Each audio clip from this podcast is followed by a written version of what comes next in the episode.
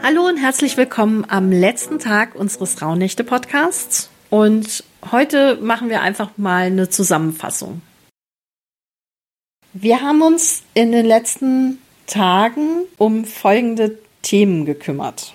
Um deine Wurzeln, um dein Bauchgefühl, deine Empathie, Transformation und Neubeginn, Selbstliebe, um Ausgeglichenheit und Balance, um dein inneres Team und die inneren Stimmen von dir, deine Selbstverwirklichung und deinen Selbstausdruck im Alltag, um Ordnung, die Vision für 2024, du hast Dinge oder Gefühle losgelassen und bist gestern nochmal so richtig in Aufbruchstimmung gekommen.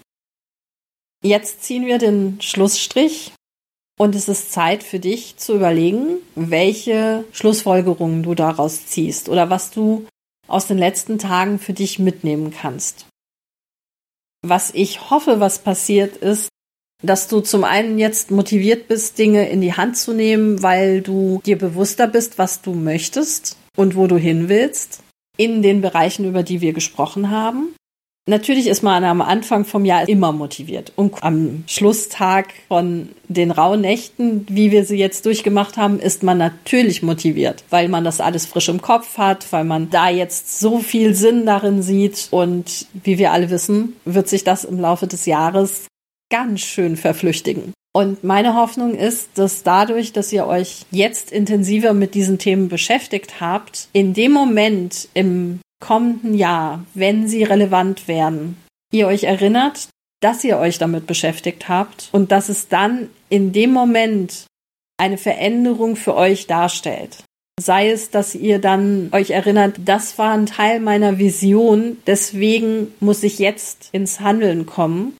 Oder das wollte ich aber nicht mehr so, die innere Stimme wollte ich nicht hören.